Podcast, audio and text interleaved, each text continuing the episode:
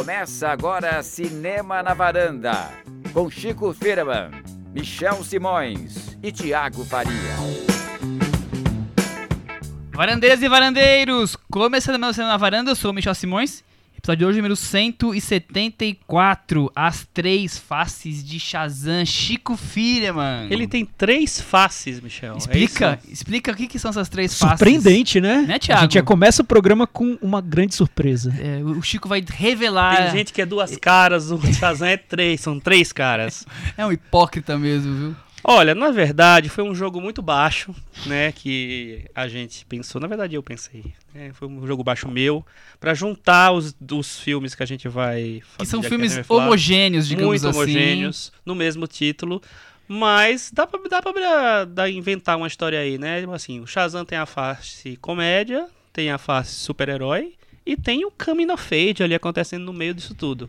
Então tem três fases ali. vamos Boa, dizer, boa. Me convenceu, me convenceu. Thiago? Chico, Me convenceu. É o primeiro filme que a gente vai falar hoje, o Shazam.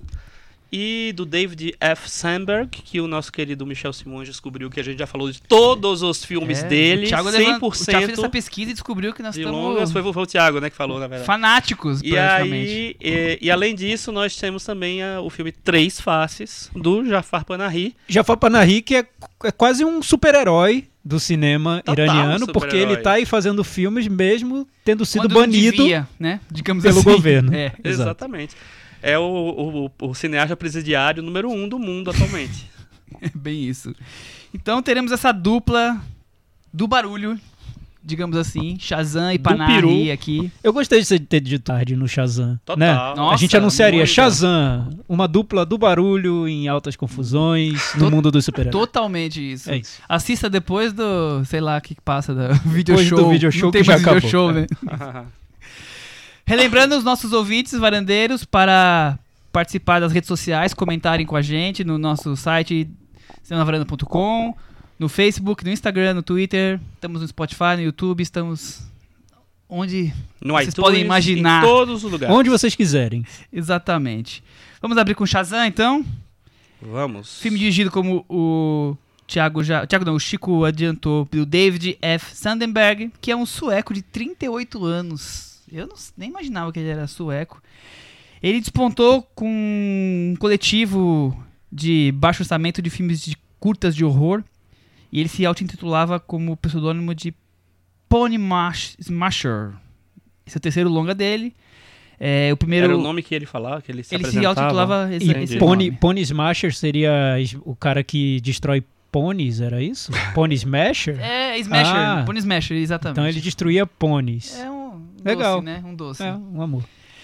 É, mas ele explodiu mesmo quando fez o curta que depois se tornou longa quando as luzes se apagam, né? É, o curta chama Luzes Apagadas, Lights Out, que é muito legal, muito bom. É ótimo com- curta. é, um- tem uma, uma ideia central, assim, um curta bem curto mesmo. E Eu acho que quando a gente falou do filme, a gente até publicou ele nas, nas Ah, redes é, sociais, que porque sim, né? se não me engano tava no, no, no YouTube na época, não sei sim, se ainda sim, está. eu vi no YouTube na época. Então, pra quem tiver interesse, nós falamos sobre Quando as Luzes se Apagam no episódio número 36, que tinha um título bem curioso, Thiago Faria. As Bigas, o Louvre e o Medo do Escuro. As bigas eu imagino que tinha Ben-Hur aí. Ben-Hur, tinha a tá. francofonia do Sokurov a Nossa. Quando as Luzes se Apagam. Era, era outro episódio bem homogêneo, como esse. Nossa, É exatamente. uma prova de que a varanda é super plural, né? Essa é sempre Cabe a ideia, tudo. Né? A Cinema- gente traz filmes de lá do, do multiplex a, a sala de arte que só tem três lugares e a tela pifa no meio da projeção. É mais ou menos por aí, né? Exatamente. É o podcast mais plural do É cinema. a sala com de arte do. Irã. E o segundo filme dele, o Annabelle 2, nós falamos no episódio 88, que é chamado Meninas Malvadas. Então, quem quiser resgatar. Mas rapidamente, só pra, pra relembrar aqui, o que, que vocês acham do cinema dele até antes de Shazam? Thiago.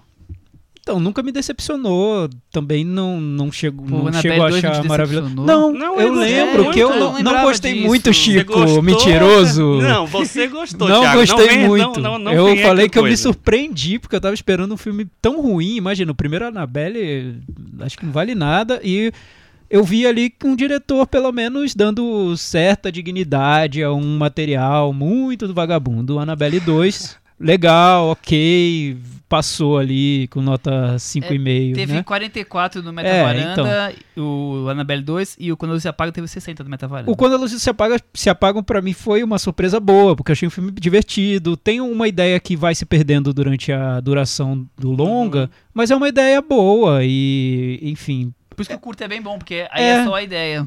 Mas é, mas é legal o filme, né? É, não, é, é interessante, vale a pena ser visto, sim. parece pra mim até agora que é um diretor que sabe se virar com o, o que ele tem ali, o que tem pra hoje, Boa né? definição. Ele não, não faz feio, ele sabe lidar com, com o que ele tem. E o Shazam também acho que vai nessa linha. É, e eu, o, eu acho que o Shazam é um passo mais arriscado até agora pra ele, tanto em proporção, né, quanto em, em gênero, né? Ele é um cara que se especializou no terror, é, no- desde os curtas até os longas, e aí agora virar pra o super-herói, pra fantasia e pra uma comédia rasgadíssima. É, ele né? subiu de patamar, assim, rapidamente, né? Porque ele saiu de um, de um longa que originou do próprio curta dele. Partiu para um, uma continuação de uma. Era um pre- prequel, na verdade, de um spin-off de uma série de sucesso. Mas era uma, uma coisa que o primeiro filme, como o Thiago falou, tinha sido um, um fracasso. Aí ele foi tentar lá fazer salvar. Agora fazer um filme da DC, quer dizer, é um, um salto gigante, né? Eu vejo nele co- como se ele fosse um operário padrão, funcionário do mês da Warner, que sabe resolver as franquias lá que, que o estúdio cria, porque vamos lembrar que o Annabelle veio dessa franquia do Invocação do Mal, Isso. que é da Warner também. E agora ele entra no universo da DC, que também é outro filão que o estúdio está tentando renovar, fazer com que funcione. Então, parece que é o cara ali que resolve no último momento. E tem, tem resolvido, realmente. é gente né? que faz. Gente que faz. É o MacGyver, o MacGyver da Warner. E talvez a, a, a DC realmente esteja apostando em, em- menos em a- autores agora para dar essa renovada que eles querem dar no universo DC, no cinema. É, e mais em, nesses operários padrões mesmo, né? Dessas pessoas que estão começando, então eles vão em qualquer onda que for mais legal para eles, assim. O filme mais recente da DC, a gente falou sobre ele, Foi o Aquaman. Foi o Aquaman. Foi o Aquaman. E era um filme dirigido pelo James Wan. Também, que veio dessa, dessa, Dessa franquia Invocação franquia. do Mal, Uhum. também dessa, dessa turma da, da Warner. Então a gente nota que para tentar fazer os filmes da DC funcionarem, o estúdio tá buscando soluções ali alternativas e que tem funcionado. É, o, o- que acontece no, no o que tem Qual que é a acontecido situação da DC no cinema aí? É, atual? boa pergunta, porque assim, Liga da Justiça era o grande projeto de reunião dos heróis, era co- como se fossem os Vingadores. O problema é que a DC resolveu isso, fazer essa, essa- toda essa essa Processo esse processo né? exatamente assim em vez de fazer um longa para cada um como a, a Marvel fez e depois juntar todos e lançar um grupo e depois ir trabalhando a partir disso a DC lançou um já já todo mundo junto já Beleza, então aí o que acontece? Foi, atropelou muito um processo tal, botou na mão do Zack Snyder, que teve críticas desde o do primeiro filme que ele fez. Então, é, enfim, foi meio murro em ponta de faca, foi dando murro em ponta de faca. Aí o que quando ele começou, eles começaram a sair muito dessa coisa meio mais sombria que, que tinha os filmes do Superman, depois Superman com Batman, depois a Liga da Justiça, que inclusive foi, foi sombrio e, mudou no meio, no meio do filme, inclusive. É, quando eles saíram disso, eles fizeram um longa da Mulher Maravilha, que até hoje é o, é o longa de maior sucesso da DC, o da Mulher Maravilha. Bateu o Superman, bateu o Batman, o- desse universo, né? Não do Não dos contando os outros, os, os outros Supermans e Batmans aí. É, então, assim, foi muito sucesso. Então, e aí o que, que eles pensaram? Eu acho que a gente tem que pegar mais leve mesmo. E aí, o problema é que o Liga da Justiça já estava pronto. Aí eles foram e pegaram mais leve, botando um, um outro diretor para dar uma arrumada e deixou o filme completamente esquizofrênico.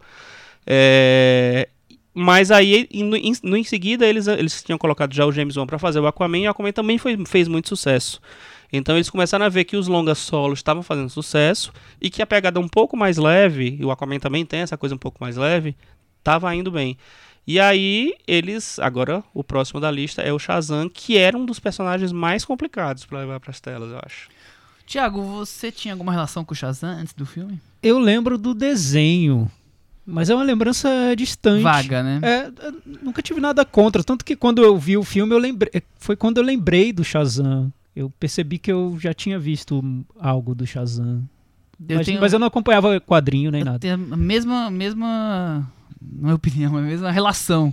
Eu, eu fui lembrando do, do desenho e, de- e como eu gostava do desenho que passava na TV, vendo o filme e lembrando dos poderes que ele tinha, do que ele fazia, da relação, eu, eu lembro, teve um boas lembranças, mas assim, muito distantes. E você, Aliás, Chico? é, Michel, acho que é um momento bom pra gente falar sobre o personagem. O Chico pode nos É, ajudar, eu ia- porque é um personagem que tem uma história. eu ia aproveitar pro Chico Muito falar louca, disso, é. falar Muito da sua louca. relação e, e da história do Shazam. O Shazam, eu, eu conheci nos anos 80. Eu, eu nunca fui, vi muito o desenho. Acho que eu vi algumas vezes, mas não- nunca vi muito, não. Mas eu, via, eu conheci o personagem dos quadrinhos. E eu já peguei ele numa, numa nova roupagem, assim, nos quadrinhos. É, a história do Shazam é, é bem bagunçada mesmo. Ele surgiu nos anos 40, logo alguns anos depois do, do Superman surgir. De uma, numa editora que não era DC. A DC, na verdade, ela virou, teve esse nome a partir dos anos 60, se eu não me engano. Antes era, acho que era National Comics, uma coisa assim. E ela publicou o Superman em 38 e tal. O Superman fez muito sucesso. Aí uma outra editora, que era concorrente, resolveu criar um super um super-homem deles. Que aí eles também não exa- exageraram um pouquinho, né? Botaram todos os poderes possíveis no coisa. Então ele voava, era super forte, super rápido, super isso, super aquilo, super tudo. E tal. Passou muito tempo, começaram as acusações de plágio. Ah, estão plagiando e E, tal. como é que chamava esse personagem? Era o Capitão Marvel. Bem Esse lembrado. é o primeiro Capitão Marvel da história, vamos dizer E não assim. era nada a ver com a Marvel. Não tinha nada a ver com a Marvel, nem existia. A Marvel foi existir nos anos é, 60. Aí, o que acontece? Dos anos 50, eu acho, é, depois de um longo processo judicial, a, a- essa editora, que eu acho que era Fawcett Comics, foi. é, o- acabou o processo eles foram condenados por plágio e eles tiveram que segurar, parar com a publicação do personagem. Aí eles publicaram para não receber multa, né? Pararam, aliás, para não receber multa e tal. E a DC ficou com ficou meio que é, como dona, mas não dona do daquele personagem que tinha o, o- o estereótipo do, do Superman. Deixou pra lá, não, que não tinha interesse nenhum em ter esse personagem, deixou pra lá, tava lá nos arquivos mortos.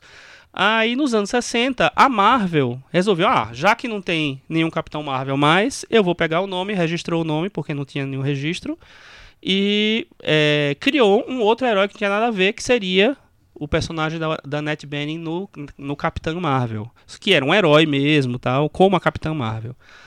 E aí, durante muito tempo, teve esse herói e tal lá. E aí, nos anos, eu acho que nos anos 70, se eu não me engano, a DC resolveu lan- relançar o Capitão Marvel em, terras, em, em histórias que se passavam em terras paralelas à nossa. E nos anos 80 teve um, evento grande da DC que é o Crise nas Infinitas Terras, que eles pegam todas as terras que existiam paralelamente e eles botam todos na, na mesma realidade. Então eles trazem o Capitão Marvel para o mesmo universo, para a mesma realidade que tem o Superman, a Mulher Maravilha, o Batman e tal. É, a partir daí ele começou a conviver com todos e tal. E aí o Capitão Marvel, que desde a origem tem uma, uma aura, vamos dizer assim, muito infantil, é um personagem muito infantil, porque é um menino que vira um Superman e tal, e tem a família toda, a família Marvel toda, tinha o vovô Marvel nos quadrinhos, existia também esse, tinha um tigre que virava super-herói também, era um negócio horrível. Aí eles tentaram começar a dar um- uma, uma, uma roupagem um pouco mais séria, vamos dizer assim, para integrar melhor, não ficar tão deslocado do, desse universo. Mas aí, quando você lança um filme que é só do Capitão Marvel, que é, é- que assim, apesar de ter as ramificações para futuros encontros com outros super-heróis, ele é um filme do Capitão Marvel. Eu acho que você tem que ir para voltar para as origens, que é justamente a comédia, né? E aí aconteceu o que aconteceu. Você só pulou também, pra ver como é complicada essa história, você pulou a, a briga que rolou com a Marvel, né? Porque a. Marvel impediu que se usasse o nome Capitão Ah, é Marvel. verdade, e aí eles disso. tiveram que usar Shazam como se Que fosse já o nome era- do herói. Exato. Que era o Exatamente. grito dele e ele virou o nome do É, personagem, né? Vi- Exatamente, esqueci realmente isso. Isso, isso rolou do- dos anos 90. Daria. né? Poderia, É daria, se eles porque tivessem veio- É, registrado, não, veio- assim, é. não, mas assim, pensando hoje. É, assim, hoje seria, ia seria ser super meio. Ia ser, mas, mas eu acho que pra eles ia ser, ia ser Ah, maravilhoso. Eles não claro. ah, nós temos o Capitão Marvel, mas não, não tiveram, né? Bobearam lá, não quiseram ficar com o personagem. Porque se eles tivessem pego o personagem, integrado o personagem logo, desde aquela época lá atrás, talvez nem existisse o Marvel Capitão não ia Marvel da Marvel. talvez. Não sei, é, pode ser, não sei, não sei. Mas enfim, complexo, né? Complexo. Então tá. Depois dessa complexidade toda, vamos para a sinopse. Ah, peraí. Deixa eu abrir aqui.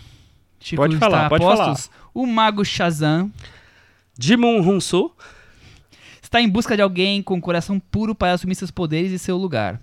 Assim que Billy Batson, Asher Angel, o órfão adolescente problema, é o escolhido para se tornar um super-herói adulto, quando grita Shazam.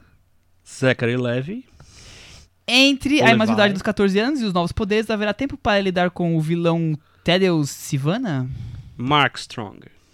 Haverá tempo para isso, Thiago Faria? Tempo tem. É. Muito tempo. 2 horas e 15. ó. O que você achou de, de... Eu ia falar Capitão Marvel. Pá, mas não, não estaria errado. Olha, pra mim foi uma boa surpresa o filme. É, eu canso- me canso um pouco da fórmula de, de filmes de super-heróis, mas é engraçado porque os filmes de super-herói vêm me surpreendendo, né? Por mais que eu tente criar essa birra contra eles, que existe mesmo, porque, né? A gente vai ficando velho. Porque você é chato. É, vai ficando chato. Acontece, é da, é da vida, né? Do jogo. Ok, a vida é assim. Mas eu tenho, lembrando dos filmes mais recentes de super-herói, eu tenho mais me surpreendido do que me decepcionado. E aí eu fico até feliz com isso, Tá né? Que vendo? bom, que bom o cinema, né? Que alegria. O, o recentemente o Capitão Marvel, eu achei um bom filme, eu acho que eles resolveram bem a confusão mental da personagem dentro do filme. O, o Aquaman, eu acho que é irregular, mas mesmo na irregularidade dele, eu vejo coisas que pra mim são curiosas, interessantes, bem resolvidas no filme. E o Homem-Aranha no Aranha Verso, que foi um filme que me surpreendeu muito, porque eu acho que eles ele usa todo esse universo de super-heróis, de filmes de super-heróis, de produtos que vieram dos quadrinhos, ele cria como se fosse um playground para o filme se divertir dentro de, daquilo. Então eu gosto do Homem-Aranha no Aranha Verso. E eu acho que o Shazam ele vai mais na linha do, do Homem-Aranha no Aranha Verso do que eu imaginava.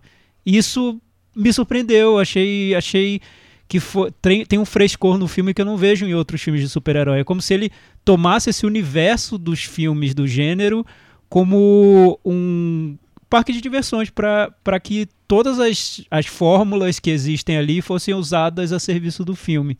Eu gostei. Me, achei, acho que é um filme sem tantas pretensões de ser grandioso, épico, mas que se sai muito bem sendo pequeno, divertido e, e, enfim, despretensioso. Chico é um pouco o Homem-Formiga da DC? É, não sei se é Não um igual, mas na Homem-Formiga, mas eu posição, acho que assim. tem, um, tem uma, uma semelhança no, em, é, em relação ao uso da comédia mesmo, em se abrigar na comédia, né? Em resolver, sou uma comédia de verdade. E eu acho que pra mim, é, a primeira vez que eu vi o, o trailer, um teaser do, do Shazam, eu disse, isso não vai dar certo. Eu queria Ah. cortar os pulsos quando eu vi Ah, o meu trailer. Deus, o que, é que é isso? Aí a segunda vez, eu acho que já era um trailer mais completo, já foi mais perto do filme. Eu disse assim, poxa, pode dar certo sim, porque se eles foram por, por essa, esse caminho e o trailer já indicava que ia ser uma comédia, é, bem comédia mesmo, eu acho que, que pode virar uma coisa, que ele cria uma identidade ali. Eu acho, assim, como eu falei na- é, antes, assim, é um personagem muito difícil de você fazer, principalmente se você quer amarrar, é, jogar ele no universo, porque é um personagem que ele nasce muito ingênuo, é muito inocente. É um menino que vira um, vira, vira um adulto grandão, bobalhão, porque ele é uma criança, tem, sei lá, 13 anos.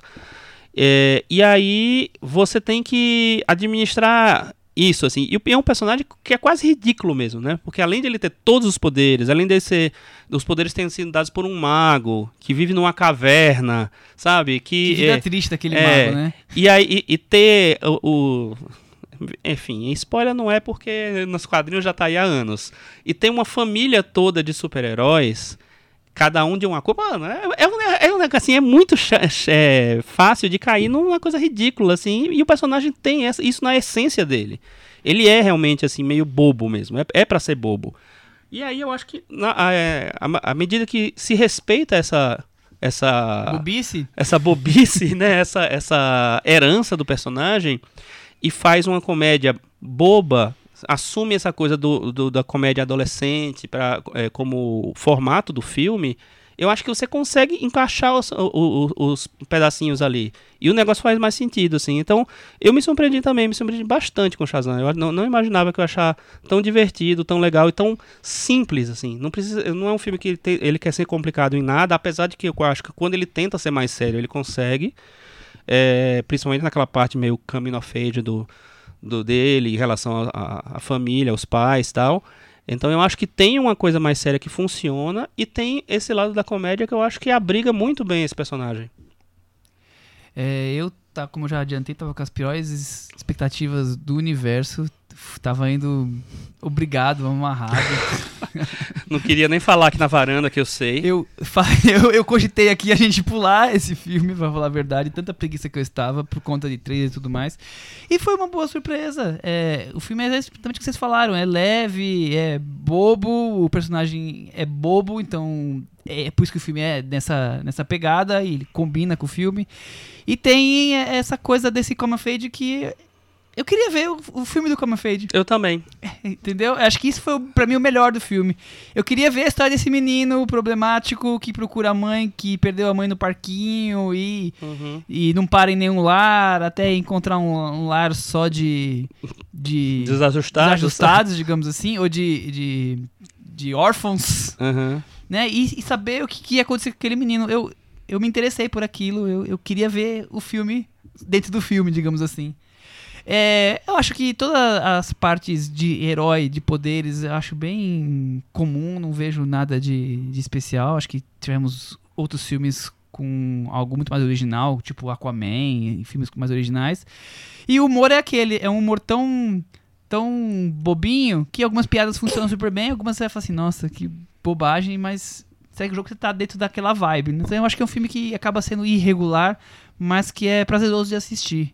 E isso que foi o que mais me surpreendeu, porque eu tava ali preparado mu- esmurrar as pipocas e não aconteceu. Pelo contrário, horror, nossa, eu tava muito preguiçoso. Aqui- Violência. Aqui, quem não tá aqui, infelizmente, hoje também tava mesmo jeito. Lembrando Nossa. que você e a Cris detestaram Aquaman, né? Eu Sim, lembro sim, que foi sim. um Eu dos acho Shazam- piores filmes do ano Eu passado. acho pra Shazam você. bem, bem melhor. Eu, eu, eu acho Shazam ali junto com Mulher Maravilha, com a Capitã Marvel, filmes que não, me, não, ado- não gostei muito, adorei, mas assisti sem grandes, grande peso.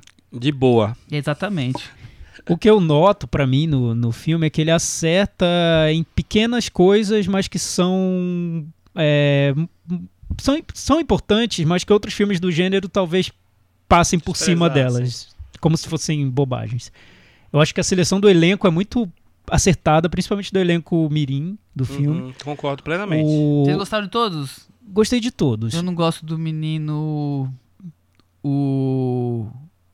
O irmão postiço mais próximo, digamos assim.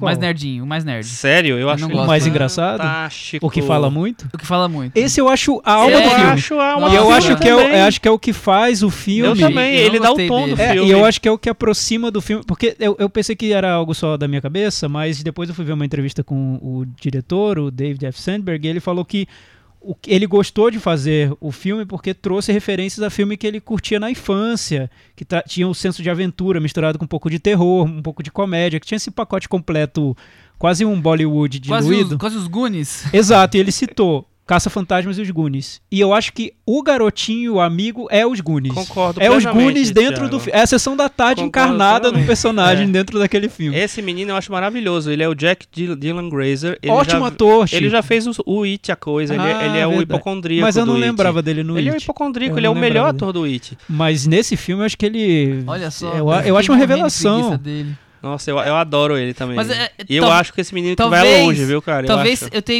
incomodado com o personagem. E aí eu não consegui ficar pensando muito na interpretação. O personagem é Sim, um tipo de sim. garoto que eu Mas não que queria existia ser amigo muito- dele quando eu era criança, Exato. sabe? Então pode que ser. seja isso. Me, me irritaria. É. Uma Mas pessoa ele é tão falando muito. legal, cara. Mas, Talvez fosse isso. Eu tô Mas- tentando entender por que, eu não gostei mas não te dele. lembrou dos filmes da Sessão da Tarde dos anos Sim, 80, sim, sim, 90? lembrou. Eu o achei todo bem... me lembra, né, é. isso, né? Porque sempre tem esse personagem nos filmes estilo Goonies, né? Geralmente Ele é o garoto tipo de o Corey óculos. Feldman de É, exato, né? exatamente. É. é bem isso. É. Eu, o então, Bocão. então eu acho que tem o acerto na escolha do elenco, tem acerto em definição de personagem e bem de características básicas ali do, de cada personagem. No uso do tom do filme, eu acho que o tom do humor, ele poderia virar Deadpool. Poderia ter ido para um humor muito amargo, quase grosseiro que eu mesmo. achei ele E Homem-Formiga. ele puxa é. um pouco para um humor um pouco ingênuo, né? Um pouco infan- infanto-juvenil mesmo. E que eu acho que foi muito acertada essa decisão do filme. Muito. Acho que e nisso, eh, talvez tenha tenham acertado sem nem perceber muito, mas eu achei tão, tão correto como eles usam o humor, porque poderia virar virar um filme pra adulto. E não é um filme pra adulto, é um filme pro adolescente da idade É, do personagem, Mas né? eu acho que não foi, não foi é, por engano, não. Eu acho, que, foi eles planejado. quiseram, acho que eles quiseram fazer um, um filme anos 80. Eles Mas é, mas é interessante, porque eu vejo dentro do que aconteceu com os filmes de super-heróis, pra mim os filmes de super-herói viraram o mainstream do cinema de entretenimento hoje. O mainstream do cinema de entretenimento é filme de super-herói, mas dentro desse universo a gente tem agora vários subgêneros, né, de filmes de super-herói. Você tem desde Deadpool, que parece um filme de super-herói feito para um público de 19 e 20 anos, né, que é até censurado, tem censura para censura um pouco mais alta lá fora. Você tem um filme de super-herói sério, como Logan, né, que se vende como um filme para adulto. Que é ótimo. É, você tem toda, você tem toda a franquia Marvel, que é mais ou menos uma coisa só e que já tem uma fórmula muito bem Mesmo assim, definida. ainda tem um Capitão América. Mas dentro um- dela- Uma coisa ou outra. Exato. diferente. Dentro dela você tem, tem, ah, tem caminhos como Guardiões da Galáxia, que é um, um space opera. Você tem. Enfim. é- acho que o, o, o filme de super-herói virou o cinema de entretenimento. E dentro desse. É porque, na gênero, verdade, você eu, eu acho caminhos. que hoje é engraçado. Até um tempo atrás não existia esse gênero filme de super-herói. E de- depois começaram a, nomear as coisas como filme de super-herói, mas na verdade eles, eles são várias coisas. Você pega o Capitão América Soldado Invernal, é um thriller dos anos 70, sabe? É, não tem o, o que tirar nem pôr ali. Contanto com, né, com o fato que tem um, um super-herói ali, ou, ou alguns super-heróis ali. É, quando você pega um, um Homem-Aranha e tal, é um, um filme de adolescente também. E, o Guardiões da Galáxia falou, é um- uma space opera. Eu acho que, assim, são vários. Tudo ficou meio embalado por esse título, mas na verdade eles já são várias coisas. Eles nunca deixaram de ser uma aventura, uma comédia, um. Mas talvez essa separação, Chico, ocorresse mais no iniciozinho da onda de filmes de super-herói, porque era uma época em que nada estava tão formatado quanto está hoje. Então você tinha um Homem-Aranha dirigido pelo Sam Raimi, que tinha um toque ali de filme de terror. Aliás, me lembrou o Sam Raimi, o, o David S. É claro, não, não tão bom quanto o Sam Raimi, de longe, nem, nem, nem se aproxima do que é o Sam Raimi como diretor, mas por ele ter essa origem de filme de terror, quando o, o Shazam vai pro terror, você nota um- a mão de alguém que entende Entende e tá gosta do gênero, Uhum. né? Tem uma cena ali do vilão é, aniquilando o funcionários de uma empresa dentro de uma firma, assim, e você vê as pessoas morrendo através do vidro, que é muito legal aquela cena, é muito bem construída como terror, eu acho. Uhum. E isso me lembrou o que o Sam Raimi fez no, no Homem-Aranha. Mas era uma outra época, né? Era uma época que você tinha diretores que iam lá fazer filme de super-herói e que formatavam o filme de acordo com o É, universo deles. Mas eu acho que o Sam Raimi foi o primeiro a fazer isso que o Chico falou, que é é um filme, o filme super-herói como se fosse um gênero, mas que ao mesmo tempo tem um segundo gênero que é o gênero comum de cinema. Então, mas eu me questiono se na época depois foi- o depois filme foi de super-herói era visto como um gênero. Eu acho que ainda Não, não. ainda não era, era um filme de não aventura. era. Eu Sim, acho sim. que Filme isso de aventura. com os filmes da Marvel. Sim. É, porque anterior, é, é, os Batman, os Supermans e tudo mais, eles, eles não tinham essa, essa cara assim, não era um, não tinha uma space opera, não tinha um filme policial ali no meio. Eles Não, tinham mas um pouco tinha de de aventura. Por exemplo, você pega o Superman Tinha, do era Richard Donner, é um, de é um grande filme de aventura. Você pega um, um- o Batman do Tim Burton, é uma comédia. É uma comédia, com aventura e também, misturado também mesmo, mas é uma grande comédia, assim. É um- o- eu revi agora no cinema o Batman, no, O primeiro. o primeiro, passou no, nos clássicos Cinemark, por sinal tem alguns filmes legais que vão passar no- nos próximos meses. É, e ele é uma comédia, é, na verdade ele é basicamente uma refilmagem da série dos anos 60. Ah, o, o Jack Nicholson, ele, ele emula totalmente o Coringa dos anos 60, do César Romero. É, e ele dá o tom do filme. Então. É o mundo fofodark do Tim Burton, né? Não, é outra coisa. É, é diferente ali. Eu acho que tem, tem, claro, muitos elementos do Tim Burton ali, mas eu acho que tem uma. Uma. Sei lá, uma reverência até excessiva à, à série dos anos 60. Enfim, não sei. Eu acho que ali é, era mais fácil de você separar porque não existia ainda é, de modo industrial o filme de super-herói. Mas acho que mesmo com ele, ele. Porque hoje em dia, por exemplo, se você pegar. Não, não sei agora, né? Mas assim, você pegava antigamente, você ia no IMDB e ia lá ver os gêneros do Superman, você via aventura, sci-fi, é, ação, talvez, mas não existia super-herói. Nem sei se tem esse, esse gênero ainda lá. Acho que não tem no MDB. Mas, mas é, ele se encaixa em, realmente tu- nessas coisas todas. Mas eu acho que eu acho que tem, dá, dá- tem muito espaço para você ir nos filmes. E é, e é muito o- legal o, o- o filme de heróis ter essa possibilidade de, de ter caras diferentes. Claro. Tem um filme que, não- que não- corre o risco de não ser lançado por causa da fusão da Disney com a Marvel. É, Disney com a Marvel, não, da Fox com a Disney, que é o Novos Mutantes. Eles seriam da, seria parte da franquia do- dos X-Men. É um segundo grupo que existe nos quadrinhos de, de adolescentes tal, que viram super-heróis. É, e ele tinha sido dirigido para ser um filme de terror. Só que ele passou por várias refilmagens, parece que não foi muito bem no- na sessão de teste. E aí aconteceu o quê? Chegou a fusão. Aí com a fusão, ninguém está confirmando se o filme vai ser lançado ou não. Mas ele é para ser um filme de terror. É, vamos fazer um filme de terror. Então, é, é diferente, por exemplo, dos X-Men, que são mais aventura, mas tem aquela coisa meio de, de escola também, um filme de, de. tem uma dinâmica de escola. Também se divide, né? É, O o Coming of Age e os adultos é. na aventura, né? Mas é isso, então é, acho que tem espaço para várias coisas dentro dos filmes de super-herói. E, e o ator principal que faz o. o- Você sabe que. Eu, esqueci o nome dele já. Zachary Chama- Levy.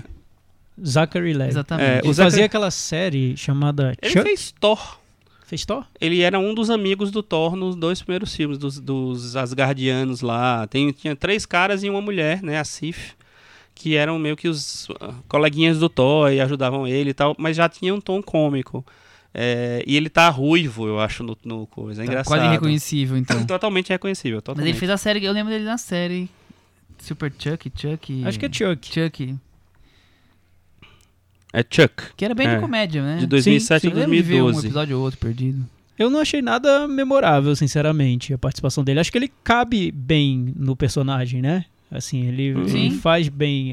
E, e é, e é um personagem que tem esse lado é, diferente, que é realmente é uma criança grande, né?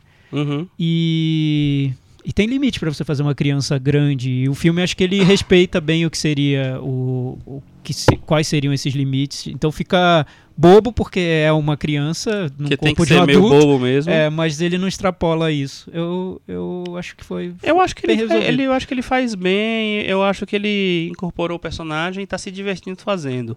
É, a- não- também não acho que é memorável não, mas eu acho que ele funciona completamente no papel.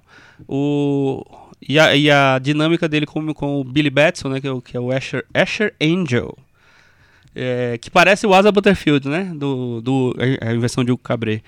É, às vezes.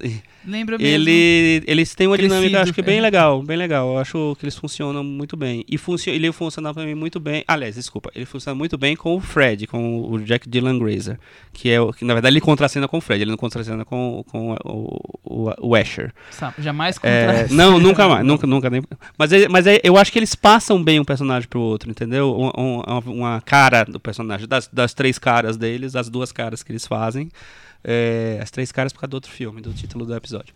Boa. É, eu acho que eles passam bem de um pro outro. E a dinâmica dele com o, o, o Fred, o Jack Dylan Grace, eu acho muito boa. Acho muito, muito boa, assim. É, todo, em todas as cenas. Não sei porque você não gostou desse personagem. É, cara. eu acho, eu acho um- uma dinâmica de buddy Nossa. movie que funciona bem. Queria nesse ficar filme. inimigo do Cremino nunca. É. Nossa, é sensacional. Eu, É que eu ele é acho irritante, incrível. mas eu acho proposital. Eu acho incrível ele ser, ele, ele ser deficiente e tal. Não, é, claro, isso é legal. Eu tenho mais. É, nisso o filme as tá, tá muito. Tá muito. Isso é legal, ele, date, ele ser um, né? um deficiente que é, É, um- o amigo do, do herói. E, e é uma família de outsiders, né? Então casa com, Totalmente. com o momento que a gente tá vivendo, dialoga bem com isso.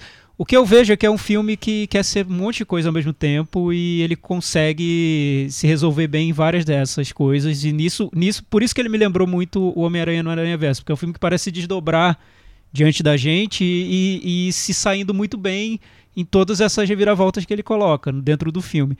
A única coisa que eu acho que, que, que me incomoda um pouco mais é que todo filme de super-herói que tá ligado a alguma franquia grande, algum universo compartilhado e tudo mais, eu acho que ele sente essa necessidade de ser grande, ser épico em algum momento. E eu acho que o clímax desse filme é um pouco. Ele se alonga demais. Ele poderia ter sido muito mais enxuto e ter mantido a proposta de simplicidade que tá no restante do filme. Acho que o clímax trai um pouco isso. Até tem um momento de câmera lenta que parece uma referência ao Zack Snyder, né? Parece que o Zack Snyder veio pro filme ali, sem ter sido convidado, ele apareceu. Não, é, mas aquele céu de, céu de Zack Snyder É, aparece. Tá né? lá, Não. né? E toda aquela parte que é mais do- dos mitos, que tá- que, que essa, essa parte que tá no universo da DC, como o Chico muito, explicou muito bem nos outros episódios, que a DC lida com os mitos, com os deuses, enquanto que a Marvel lida com personagens mais humanos. Tem isso nesse filme e é a parte que mais me menos me interessa. Nossa, achei que bem é quando chato vai pra aquilo. caverna do, É, pra bem- caverna cheia de lodo em Tudo- tons azuis, Tudo em na tons caverna é azuis. bem, É, bem fraco. eu acho que aí o Mas, filme gente, perde um mas- pouco o interesse. Mas eu acho que ali na caverna, eu concordo com Eles vocês. me lembraram os monstros do, Mas do Space Jam. Mas eu acho. Talvez tenha sido uma referência. Pode ser. bicho? Não, em se tratando do- das referências dele, é bem capaz mesmo. É, mas o que, eu, o que eu falo é justamente isso, assim.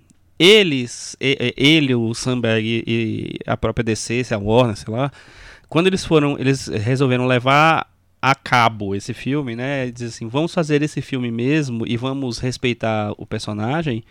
Eu acho que assim, o mais arriscado foi justamente isso. Eles botarem o Dilma Rousseau com aquela peruca horrorosa, fazendo aquela com a caverna que parece saída do Jaspion, entendeu? Do Exato. Changeman. Me lembrou do He-Man. Me lembrou Aquela caverna me lembrou do He-Man. é. Então, eu acho que assim, foi, foi uma, uma- é mais ou menos o que o, o que o James Wan faz, faz em Aquaman, assim. Vou fazer um filme sobre pessoas, uma civilização é, debaixo d'água, vou fazer a minha Atlântida que eu quiser. Faz muito super tecnológica, colorida e ah, Chico, fazendo olha, uma, uma eu, eu pessoa tenho embaixo eu- d'água. um, um insight aqui rapidinho, Ah. que pode ser uma bobagem porque veio na minha cabeça agora, mas os filmes de super-herói estão saindo do armário no sentido de que estão colocando na tela coisas que fãs de quadrinho talvez até tivessem um pouco de vergonha de, de pensar como cinema. Acho que sim. Porque acho que o Aquaman foi total saindo do armário, né? Foi. Eu não esperava ter visto um filme de super-herói tão extravagante, tão cheio de A fantasia. gente brincou, né? Uma escola de samba É, uma escola momentos, de samba né? e sem, sem medo de ser feliz, né? Eu Eu, acho acho que o sim. Shazam tem um pouco isso também, de Acho que vamos sim. fazer o filme de super-herói que é o que a gente Mas é isso que é a diferença que, que, que, você, que você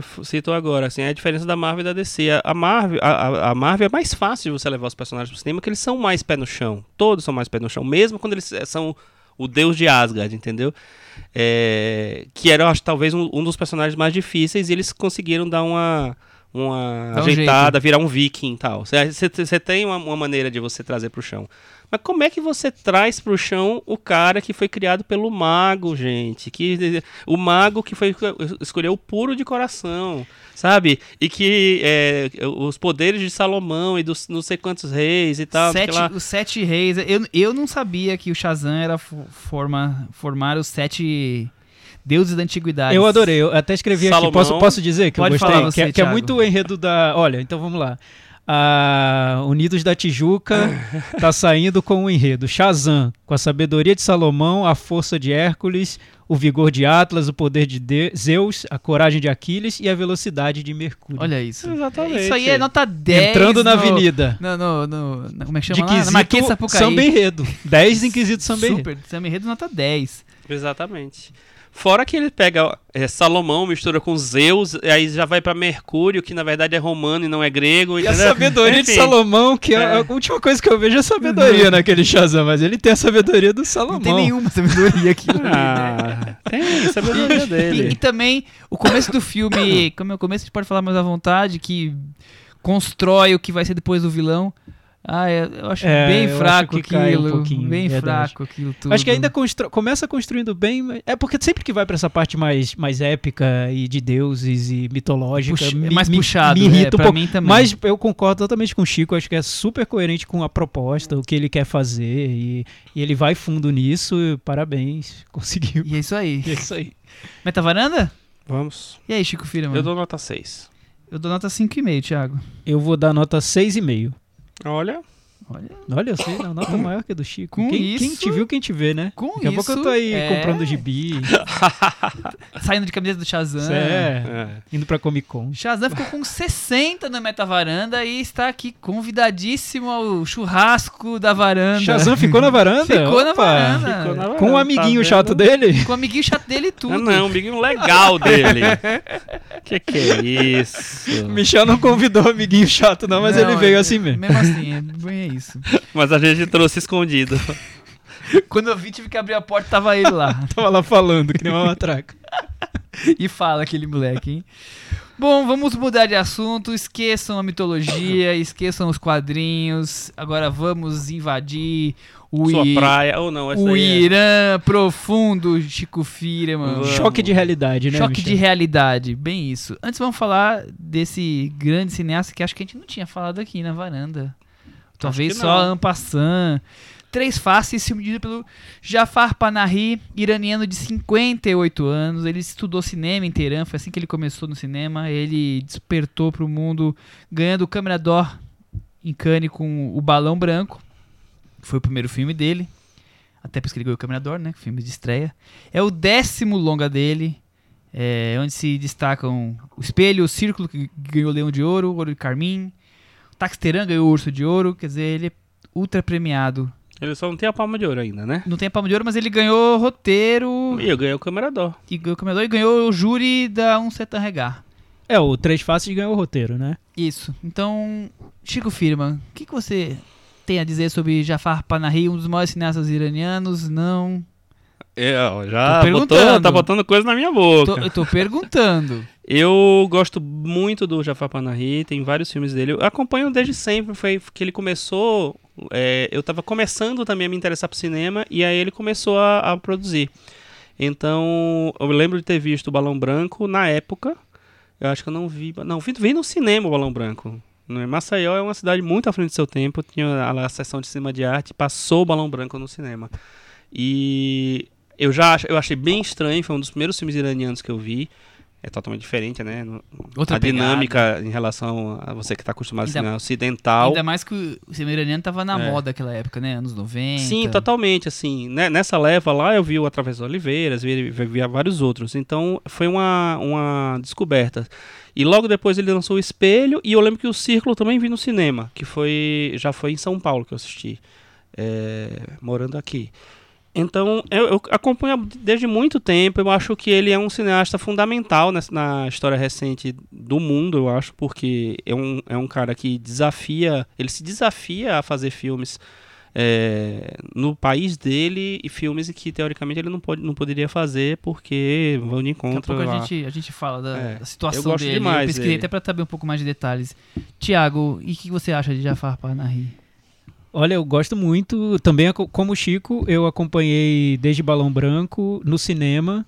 E lá em Brasília exibiam Jafar Panahi no cinema de arte de lá. O extinto Cine Academia de tênis, ó, a saudade, né? Adolescência. Um momento de nostalgia. É, e eu sempre eu gostava muito. Eu acho que o Jafar Panahi, mesmo de- dentro da onda do cinema iraniano, ele parecia um diretor sempre muito inquieto, querendo Sim. discutir até os rumos do próprio cinema iraniano. Porque o- o primeiro, o Balão Branco, é um filme que segue um pouco a onda do que estava acontecendo na época no cinema iraniano. Um filme neorrealista, com uma história super simples, enfim, crianças e tudo mais. É- Era, um, era um- uma espécie de fórmula que se criou no cinema iraniano, que ele desenvolveu muito bem, um filme incrível e tudo mais. Depois ele fez O Espelho, que era um filme que discutia exatamente essa fórmula. Era uma garotinha fazendo um filme, um- uma garotinha indo pro colégio, enfim, e no meio do filme a garotinha começa a chorar e des- desiste de fazer o filme. Então, você descobre no meio do filme que é sobre uma criança que desistiu de fazer o filme porque ela acha que o filme está retratando ah, de um jeito incorreto. Tá fazendo ela chorar quando na verdade ela não quer chorar e que o filme está sendo tá, tá- tá tratando a criança como se fosse uma idiota. Então, o Espelho é um filme iraniano que discute o cinema iraniano daquela época, os clichês que estavam se formando ali. E depois, quando ele ficou. é, em- É, é, demais esse filme. eu acho gente. incrível, É acho demais. maravilhoso. Acho maravilhoso. o Círculo, ele que- discutindo toda a questão feminina no Irã, numa época que isso não podia ser discutido. Então, é um diretor que sempre. Uma época que dura até hoje. É, até hoje sempre. É, é um diretor que é, trabalhou sempre com essa impossibilidade de, de fazer o que ele queria fazer. E mesmo assim ele conseguia filmar, né? Do jeito dele. É, até hoje ele, ele faz filmes assim.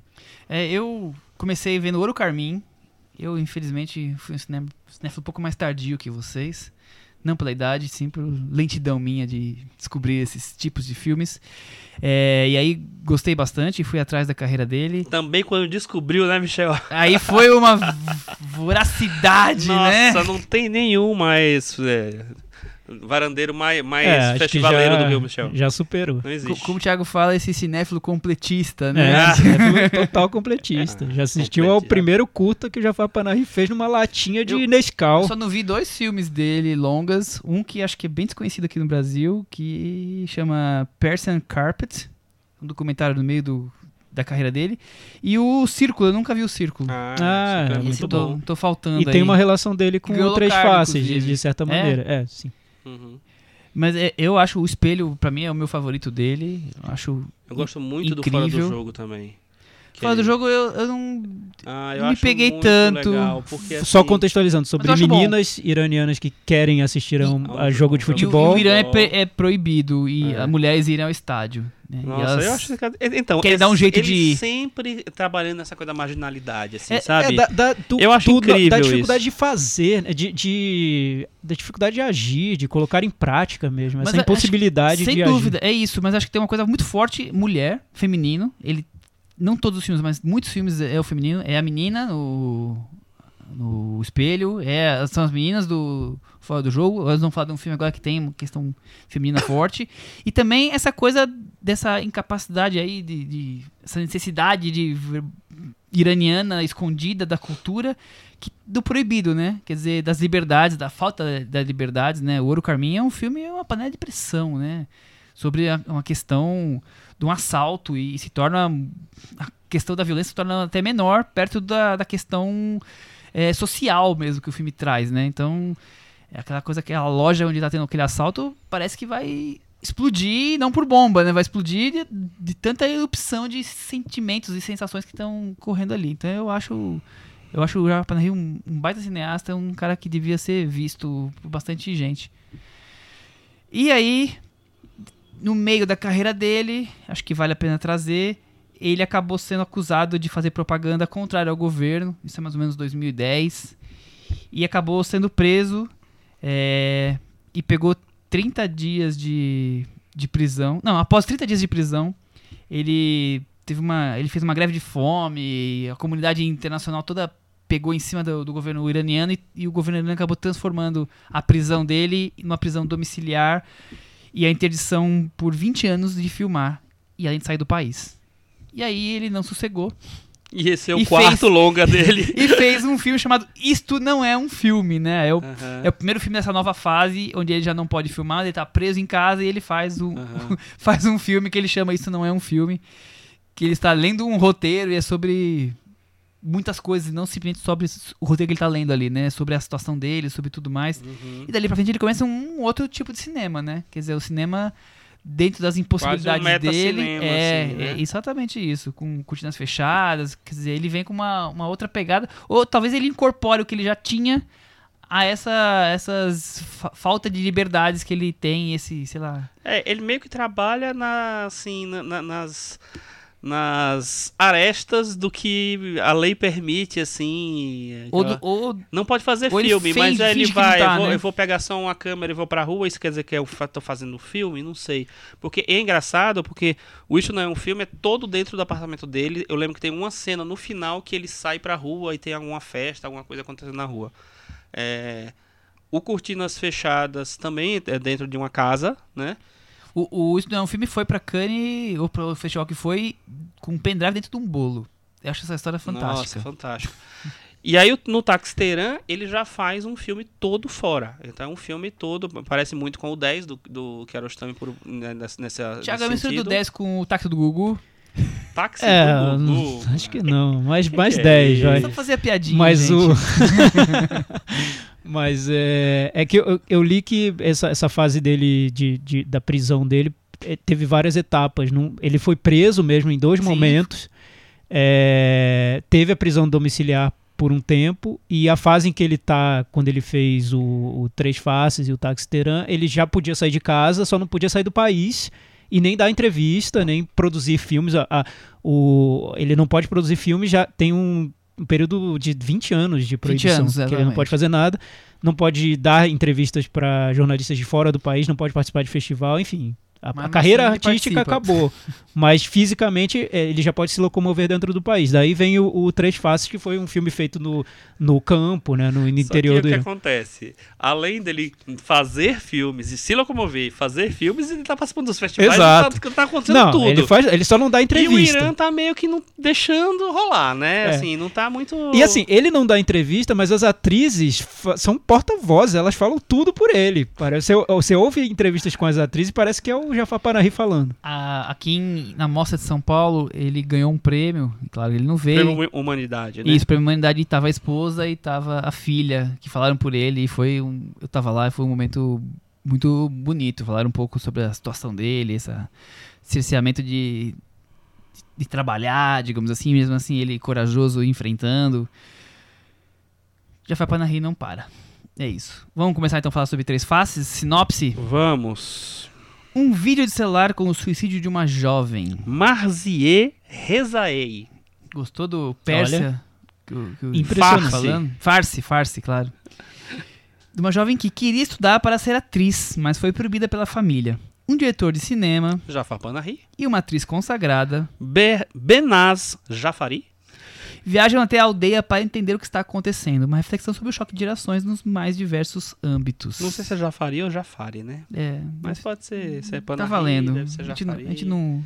Os nossos ouvintes que falam farce vão poder corrigir a gente. É, por favor, pessoal árabe. Tiago Faria, o que, que você achou de Três Faces? É, a- antes vale dizer que foi um filme feito na, numa região rural do Irã, que lembra muito os primeiros filmes iranianos do próprio Jafar Panahi, Lembrou É, muito os filmes do Abbas do Kiarostami. Abbas Várias Kiarostami, histórias do Abbas Kiarostami. do, do Mohsen Makhmalbaf, que faziam, eles faziam filme nessa primeira onda de- do cinema iraniano dos anos 90, fim Comecinho dos anos 90. 90, é. Anos 90. É, e o e aí o que eu vi, eu vi que as atrizes do filme comentando é que ele fez o filme nesse lugar porque é a região onde os pais dele moravam, onde ele nasceu e que lá nessa região ele se sentia bem filmando porque as pessoas de lá não o julgavam como um contraventor. Então foi um lugar onde ele se sentiu confortável para fazer um À filme. vontade ali. Então, isso é só um exemplo, eu acho, das limitações que o Jafar Panahi encontra hoje para filmar, que são enormes, né? Eu acho,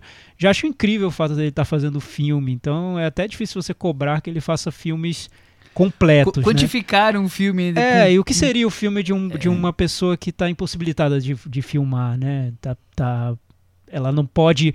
é, imagina, você vai numa região rural fazer um filme e você pode ser denunciado por alguém e, e aí ser punido porque está filmando. Ele não pode filmar, ele não pode fazer filme. Então, olha o risco que você corre, né? Isso já traz uma série de amarras, de barreiras e você conseguir fazer uma obra que tenha um sentido narrativo, que tenha uma ambição, que tenha várias, que traga várias leituras, várias camadas, ufa, já é um- uma vitória, né? E isso pra mim, de início, o, o Três Faces já traz essa é, já- é, é uma alegria ver um Já, filme. já é uma vitória é, em si, o filme. é um né? milagre, um pequeno É. milagre, eu acho. É, eu, eu concordo totalmente com você. Inclusive, minha fala seria essa, exatamente. Não, sério, não, sério. Porque, assim, é um. É, é, é tão, é tão bom, é, ainda mais que é um diretor que a gente acompanha, que a gente gosta e tal, ver que ele ainda consegue, nessas condições, fazer um filme. Que, poxa, se fosse um filme ruim, assim, pra mim eu já, já, já estaria feliz dele, dele é, ter entregue um filme. E quando eu vejo um filme que ainda repercute a história do Irã, a- a- a- o papel da mulher ali, são três mulheres em, situa em, em situações diferentes da vida e em papéis diferentes da sociedade ali. É a menina estudante que quer sair do interior e, e virar uma atriz, e ir para a capital e fazer sucesso e, sei lá, uma vida mais é, de consagração. É uma atriz que já é consagrada, que quem faz, inclusive, essa atriz, ela fez aquele filme O Quadro Negro, da, da Samira Makhmalbaf, é, que interpreta a si mesma e saindo da, da condição dela de, de estrela do cinema iraniano, da TV ira- iraniana, indo para o interior acompanhar o, o Jafar Panahi atrás daquela, des- dessa menina. É, e depois aparece uma terceira personagem que a gente não vê, na verdade, que é uma personagem que é uma, uma velha atriz que está aposentada, afastada, que eu não sei exatamente se essa atriz, isso aí eu não consegui descobrir. Não sei se vocês viram. Se, se, é, se ela é uma personagem baseada numa história Não, dela mesmo. É, então eu acho que ele vai e mostra três mulheres em, situações, em momentos diferentes da vida e em, e em situações diferentes socialmente, assim. É, sabe, desde a mulher isolada, a mulher que está na consagração e a mulher a menina que está querendo crescer para a vida. Então, de, um- uma maneira só, num filme só, ele consegue dar um panorama assim do, da- do, do feminino no Irã, né? Da mulher no Irã, de como a, a mulher tenta... Três gerações, né? Três também, gerações, Isso me destaca é. muito também. Eu essa- acho demais, assim. E por isso lembra o Círculo, que tinha uma estrutura bem parecida. Eram algumas mulheres numa situação. O círculo do título é porque era um- uma situação sem saída, né? Que, que não tinha muito solução. Enfim. O que, o que eu vejo no, no Três Faces é que ele traz esse tema recorrente dele, que é a impossibilidade de, de ser, né? de, de, de evoluir, de fazer. A impossibilidade, acho que é a palavra que move o, o cinema dele. E ele leva esse tema para várias questões. A questão feminina, que é- a mulher no Irã já, já tem uma carga de impossibilidade de fazer o que quer fazer. Já começa assim na primeira cena a questão já, feminina, é, já né? é impossível, já, já, já é difícil fazer. Mas o, o que eu acho também interessante é que ele se coloca no filme como, como um ator interpretando ele próprio, que é, é um recurso que era muito comum no cinema iraniano do- dessa primeira fase, que é o ator não profissional com interpretando ele próprio, mas na verdade criando um personagem a partir disso. essa, essa mistura Tipo de ficção e documentário. Cinema, né, do Moço É. Buff fazendo a entrevista com um personagem, com, Exato. com futuros atores, né? Mas isso ele fa- através das oliveiras. Todas. Também, Era bem é. comum. Mas, o- mas o, o Panahi faz isso com ele próprio. E como ele próprio está nessa situação, e que todo mundo sabe que ele está nessa situação de impossibilidade de filmar, de criar, de, de fazer a arte que ele quer fazer, o filme ganha um peso ainda maior, né? Porque o diretor está presente no filme. Um diretor que não pode fazer filme é personagem do filme. É, então ele, ele parece que ele não deixa o espectador descansar o olhar em relação a esse tema da impossibilidade, porque o Jafar Panahi tá lá, né? Ele tá pre- se faz presente no filme. E ele cria vários recursos para mostrar o que é impossível dentro da narrativa. Um deles que é o mais singelo, mas que funciona muito, até poético e tudo mais, é que os personagens do Jafar Panahi e da atriz que vão para essa zona rural para tentar procurar essa menina que talvez tenha se matado, essa trama do filme, eles num determinado momento não conseguem sair daquela zona rural porque a ruazinha, a estradinha que levaria para fora daquela, daquela cidade está bloqueada. Eles não podem sair, então eles têm que ficar lá. E a partir desse momento o filme fica lá. É, né? igual o filme do. Que é o tema que tem o terremoto, né? Que É, ele, ele, ele carro, é. bloqueia o filme, né? O filme, a gente tá preso com aqueles personagens naquela região e chega num determinado momento do filme que parece que nada mais vai acontecer porque não tem o que acontecer, mas a gente tá preso, porque é essa a realidade, né? Da impossibilidade de você se mover. Então você tem a personagem adolescente que quer ser atriz e não pode, porque a, a comunidade não permite, a família não deixa. Você tem a atriz que está presa na- numa cidadezinha que não consegue sair, que é a atriz que veio para tentar encontrar a jovem.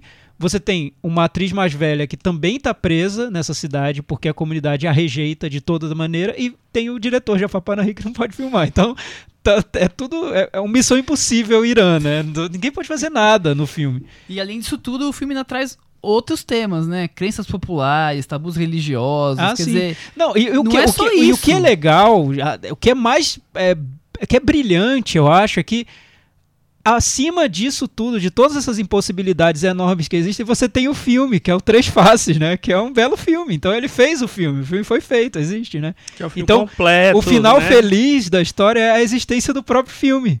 Apesar de todas as impossibilidades, temos um filme. E o filme existe, faz sentido, tem uma coerência, tem a, a narrativa tem começo, meio e fim, tem uma série de sentidos. É um filme. E ganhou o prêmio de roteiro no Festival de Cannes, né? Então temos um final feliz, apesar de tudo. É, é isso. é isso? Temos mais alguma coisa a falar sobre. Não, é isso. Eu, eu acho assim que, é, é, ao mesmo tempo em que ele tenta se virar para construir um filme a partir do- das possibilidades dele, é, é um filme que conversa, dialoga muito com o próprio o cinema dele, mesmo o cinema antes da- das proibições. É, a gente falou aqui, o, o primeiro cinema dele, os, os primeiros filmes, tinham não só esse cenário, como tinha essa estrutura do, ator se representar tal. É um, é um traço muito.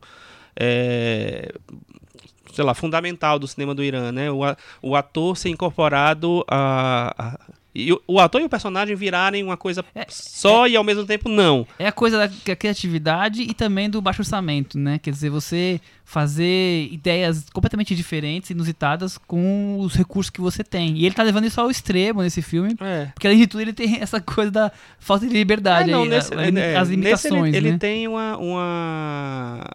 Sei lá. As coisas ganham muito mais força, né? Em, em- em si. Pelo, só pelo fato dele estar fazendo as coisas ali, dele ter, tudo ganha um outro significado já. Eu acho que É. ele volta mesmo. com a- é, me lembra muito esse, essa primeira fase do cinema iraniano, mas ele volta com, de- com essas limitações que Do deixam o filme muito que mais chegou no. Brasil, né? É, da- do cinema, do- é, corrigindo, do cinema iraniano que se internacionalizou Sim, e sim. virou sucesso em Meio de festivais. é. Meio de- que- dessa geração Abbas Kiarostami, Mohsen Malbaf, E que do, influenciou boa parte e- dos cineastas brasileiros Exato. de hoje. E, e- e o Abbas Kiarostami é um, é um mestre pro Jafar Panahi e não à toa você vê vários acenos que ele faz pro cinema do Ah, Abbas Kiarostami nesse filme, no Três Faces. então, acho que é o filme que mais tem É, o- a- os, os personagens que não conseguem falar no celular, que remetem ao O Vento Nos Levará, a questão do suicídio, que remete ao, ao gosto Gosto de da cereja, o, o carro muito presente, que era ali o cenário, um dos cenários favoritos do, do Kiarostami, né, que é o interior do carro. Enfim, tem, Kiarostami tá ali no filme todo. Mas eu acho que além ele volta a esse cinema iraniano mais que seria o mais clássico, né? que já- Se a gente olhar de hoje para trás, né? Não daria para dizer clássico na época, mas eh, hoje já a gente já considera o grande cinema iraniano dos anos É, já 90. faz 25 anos esses É, filmes. mas ele, ele lança um olhar que é, só poderia existir na situação em que ele está vivendo hoje. Eu acho muito melancólico o filme, eu acho bem triste mesmo, como se tivesse a todo momento uma impossibilidade e, e uma dificuldade de seguir em frente, de, de romper barreiras, até culturais também, nas, representado pelas personagens. Uma realidade que não muda, que tá É, tudo empacado. É, isso que eu, ia vejo no falar. É assim, é, o- é, uma- ele, E, e não é um reflexo da própria co- comunidade iraniana? Sim, É, é um não, filme eu- sobre mas eu acho que ele quer é falar isso. Eu acho que ele quer falar isso. Eu acho que ele quer falar assim. ó, é, olha que, em que país eu vivo. É um país em que as pessoas ainda têm é, um meio de vida, um, um modo de vida quase medieval, assim. Sabe? As- Arcaico, né? É, as pessoas ainda né, se reúnem em clãs, né? As coisas são tão- empacadas As realmente. crenças assim. são É. de 100 E anos. isso também é bonito ao mesmo tempo, É. sabe? Porque assim, eu acho que ele, ele, ele, ele tem uma, uma visão muito de. É, as coisas não evoluíram aqui, mas, a- mas olha quanta beleza também tem aqui, entendeu? É, porque Então- ele tem essa relação afetiva com o lugar. Eu ta- tava tentando buscar de onde vinha isso no filme, porque eu notei algo muito afetuoso ali no retrato que ele faz, e depois que eu descobri que aquela região tá ligada à vida dele, aí eu, aí eu saquei de onde veio, porque ele gosta muito daquelas pessoas, né? Tem, tem uma relação ali que você nota, tá, transparece no filme. Tem uma. quase uma brodagem ali, É, assim, como é. se ele realmente conhecesse aquelas pessoas. Talvez até, até, sim, sim. até conheça mesmo. Por isso ele foi é. fazer o filme, fazer o filme nesse lugar, porque Sim. ele não corria risco de, alguém, de que alguém o dedurasse. Uma atriz comentou isso, que todas, a- todas as pessoas eram confiáveis, né? Ninguém ia virar ali, Tá. bater um telefone, ó, o Panahi tá aqui filmando. Era ruim do Panahi Manda os era cana pra cá. É. ô, ô, Michel, e o que, que você achou daquele pacote que o nosso Jafar teve que entregar? Aquele pacote eu até comentei rapidamente aqui já no, na mostra, né? Eu achei bem curioso daquilo, né? Co- como as pessoas. É, é uma das, das- das coisas mais da crença, da cultura, né? Acreditar que, que algo do- daquele tipo puder, pudesse ser o segredo pro sucesso profissional, né? É, tem de, al- de um ente querido, E eu digamos acho, assim. eu acho incrível quando tão ele coloca curioso. isso num filme, porque é tipo assim, ele faz um cinema muito sofisticado para em, em termos de criação, né? Assim, não em termos de, de, de- Eu acho de longe o de melhor filme operação. dele dessa fase pós-prisão. Eu É, acho também. Eu acho, também. é que, é que eu acho que isso, é, é que eu acho eu que acho isso que não isso é não o é filme, filme, ele uma- é muito fora do, da É, curva, É muito sabe? filme Ele uma- protesto, sim. Ele tem Então, uma é- então é difícil você grande, localizar esse filme ali dentro. É, e, e eu acho que com o tempo talvez ele ganhe uma força maior que tudo. Isso não é um É. filme. Isso não é um filme. Pode, É, ter- pode não. virar um filme, sei lá, com um peso histórico muito grande. Concordo, concordo. Que a gente nem consegue medir hoje, mas Sim, sim. É. Imagina um filme que ele fez no apartamento. E, e, e é muito forte, né? O final do filme eu lembro, pra Uhum. mim é uma das grandes cenas da carreira dele, talvez a maior, que é quando ele finalmente consegue sair do apartamento, né? Uhum. Enfim, tem, acho que tem, enfim, é uma cena que eu, que eu Assistam, lembro. assistam. é, lembro- Mas realmente, como, como cinema mais Com- narrativo, completo. como uma obra mais completa, mais lúcida, eu acho, o Três Faces é, é- é- se resolve melhor. Talvez por ele já estar numa outra fase, né? Sim, O Isso Não é um Filme era um filme muito angustiante. Você trazia essa... Era um homem preso mesmo dentro de casa. Era, estou preso, É. é, olha a minha situação. Exato. É. Di- Difícil você... Mas eu acho que nesse é, assim, ele é é, tem essa coisa, é um cinema muito sofisticado em relação à criação, à narração, à, à narrativa, aliás. É, e ao mesmo tempo muito simples e eu acho a maneira que assim que ele, reta, ele quan- quando ele retrata aquela comunidade e, e mostrando é, isso no cinema que ele faz ele tem os dois Irãs ali muito evidentes sabe É, isso, isso, é, isso é bem forte. Eu, uma coisa que a gente não discutiu e que eu acho importante no filme é que ele está sempre é, colocando em questão qual seria o lugar da arte né, nessa realidade. Então você tem o Irã, o Irã arcaico, o Irã rural, o Irã estagnado, que não muda, com personagens que não conseguem seguir em frente, mas você tem a arte ali muito presente em tudo, na- tanto no- na atriz que está chegando, quanto na atriz mais velha que está resistindo na solidão dela, quanto na mais jovem que quer virar atriz, e quanto no diretor Jafar Panahi que está indo lá fazer o filme dele, né? Que temos aí o filme. É a arte incorporada que- à sociedade. onde a né? arte fica? A arte seria um, um motor para você se rebelar contra essa realidade? Seria algo que te, te, te deixa, te faz livre, mesmo estando preso? Qual Que- seria a, qual seria o papel da Que arte? pode eclodir a reflexão no, no- no público. É, Tem o que seria? Onde estaria a arte? né? Muitas leituras. É, eu acho que ele, ele instiga essas questões. É um filme realmente bem, bem complexo. E eu, eu acho que não ficaria, não faria feio nessa primeira fase do cinema iraniano, não. Não, encaixaria perfeito, eu acho. não de jeito nenhum Chico Firma, Meta Varanda. vou dar nota 8 pro Panahi Nota 8 pro Panahi. Thiago Faria. Eu vou dar 7,5. Eu vou dar nota 7. Com isso, ele ficou com 75 no Meta Varanda e tá aqui já favoritaço pra participar do nosso querido Varanda Awards. E eu queria dizer pra você que foi uma, uma arte eu discutir já falar Panahi com o meu time disputando pênaltis no Campeonato Paulista. Olha foi, só, foi uma, as distrações da vida, né? Ah, foi uma arte aqui. seu time já- acabou Acabou. Tá Ganhou? feliz Corinthians classificado para a final. Opa, É. que bom. Então, Você sabe que desde o ano passado eu também sou corintiano, eu hein, Michel? sei, Corinthians é. Então eu tô é muito feliz agora com Democracia essa informação. corintiana. né? Eu, eu, Exatamente. por influência familiar de agora em São Paulo, eu sou São Paulino. Ah. E também tô feliz, viu? Vai- Viu? Que legal. Vamos nos final, encontrar tá na final. vendo? É isso, no Paulistinha. É, encerramos com Jafar Panahi. Então podemos partir agora para aquele momento puxadinho da varanda. Puxadinho da varanda. Chico Firman. Eu vou falar sobre um filme que eu assisti hoje e infelizmente não consegui falar antes, que, que eu acho que merecia falar antes, que é Cine Hollywood 2, A Chibata Sideral, Esse título que é um filme que eu, eu fiquei muito feliz de ver.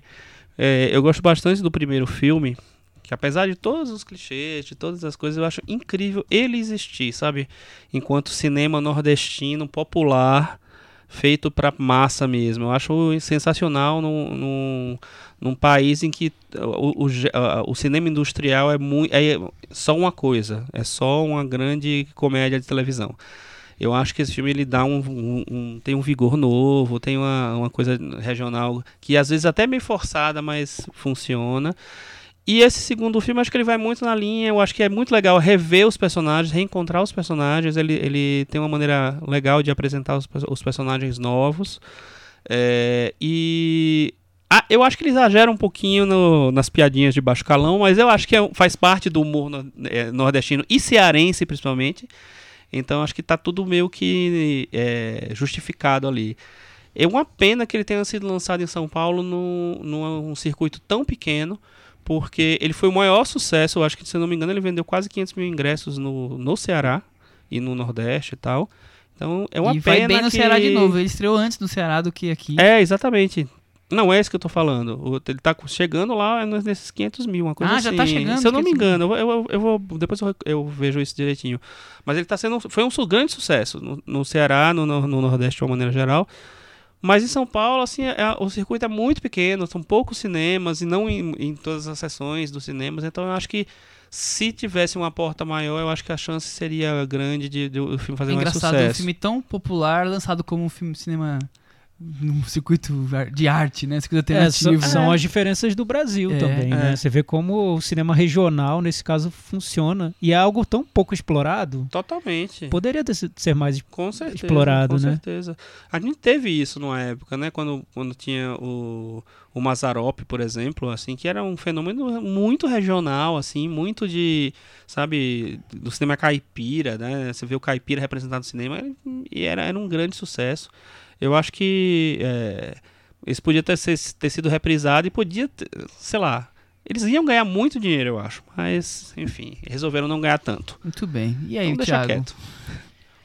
Ah, eu vou falar muito rapidamente, porque eu acho que nem dá pra gastar muito tempo com isso. Com uma decepção que eu vi na, na Netflix essa semana. Eu achei o, o, o, o Thiago uma pessoa muito corajosa, Chico.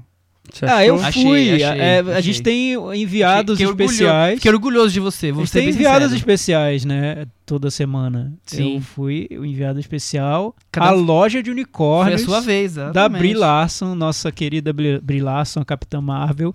Tinha feito um filme em 2017 que foi exibido no Festival de Toronto e que agora, muito espertamente, muito malandramente, também com muita inteligência, não tem sagacidade, nada, Netflix. a Netflix foi lá e vup, pegou o filme pra lançar no.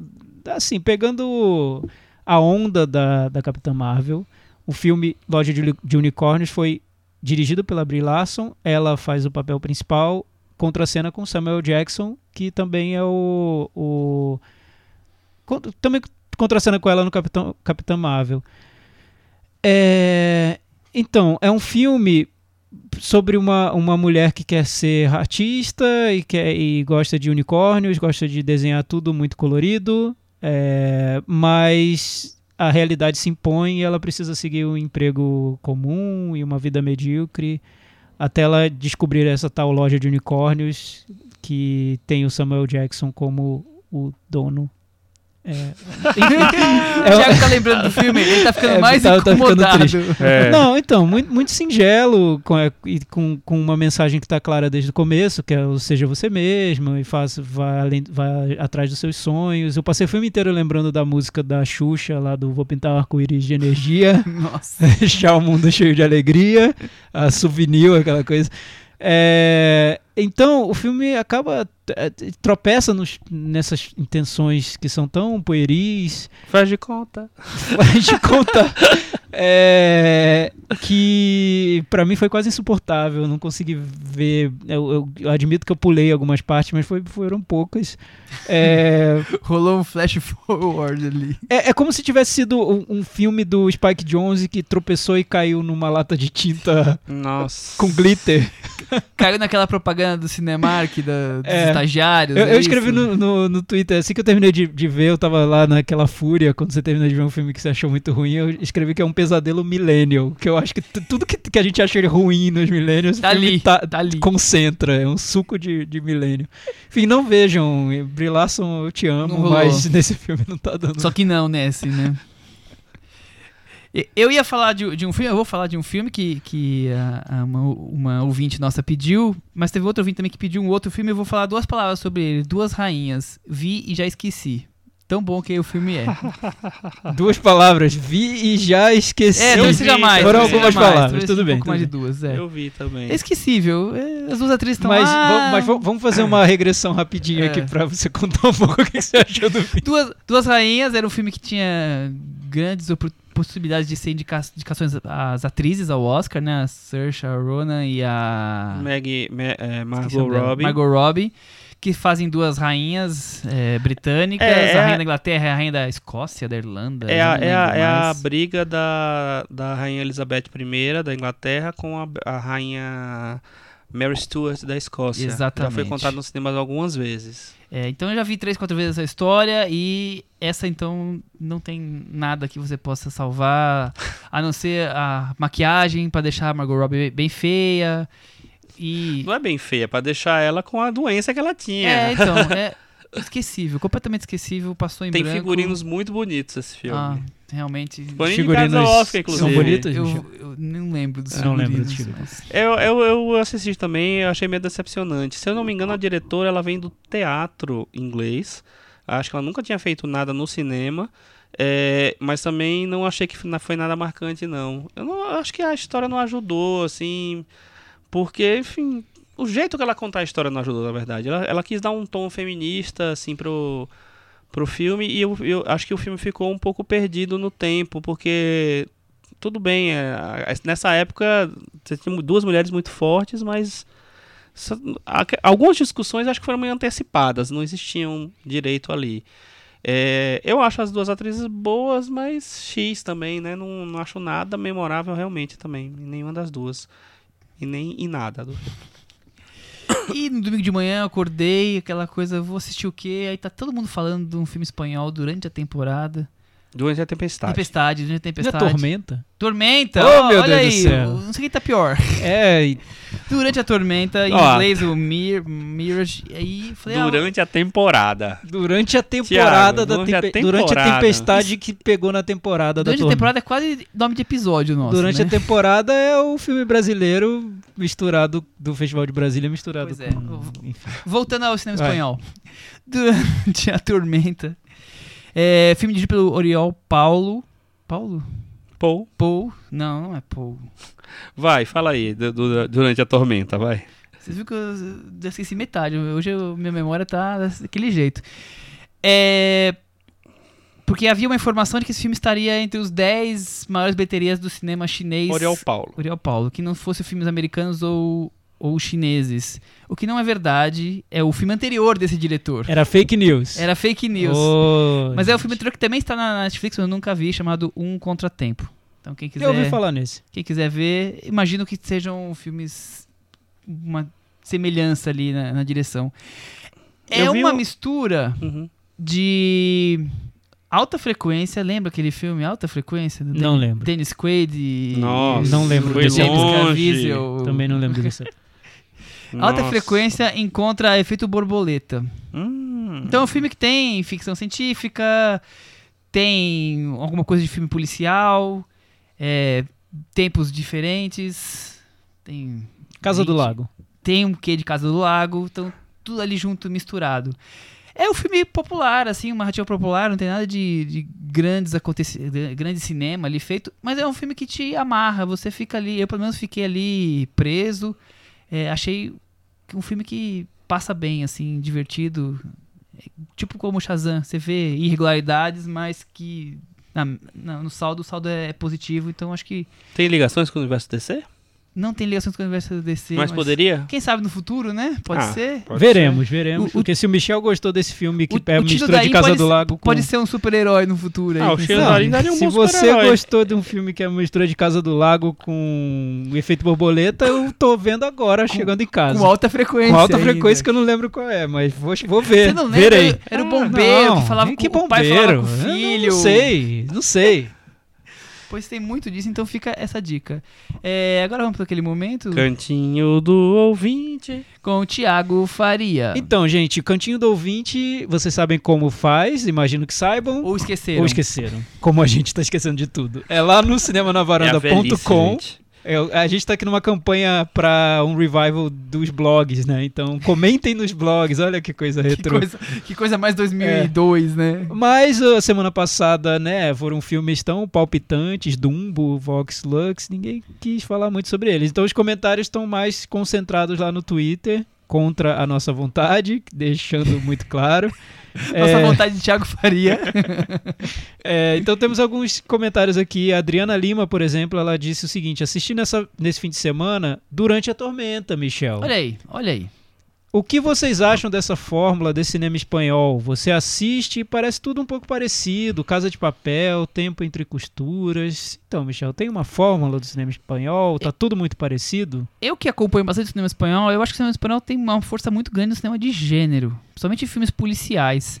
Então, eu não via Casa de Papel, então eu não saberia dizer se existe um gênero aí em torno da Casa de Papel que tá indo pros cinemas.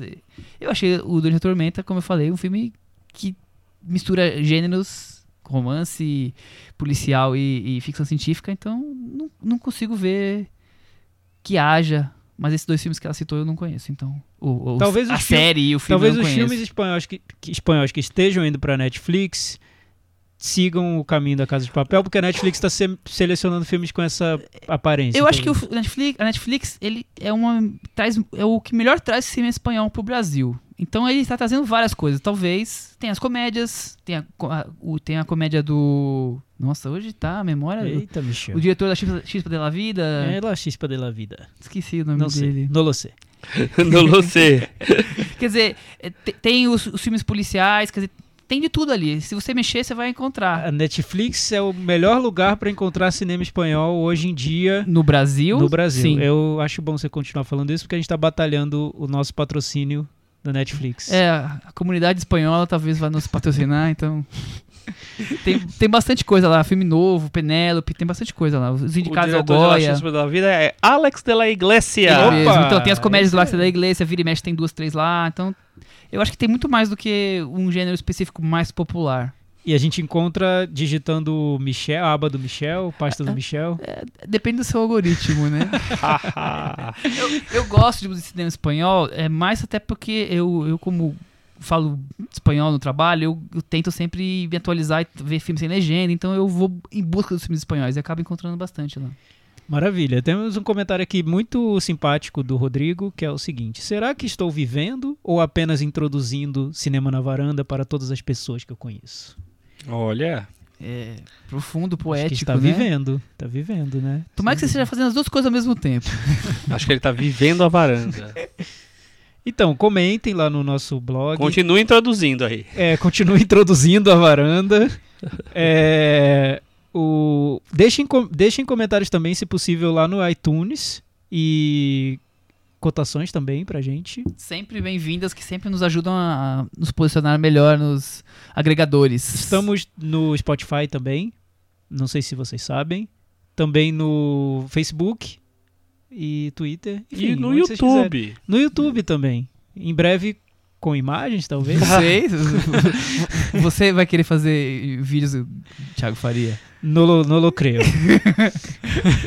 Acho que podia fazer, hein? Então depois dessa eu posso dizer adiós, hasta la próxima semana. Tchau. Adeus, muchachos.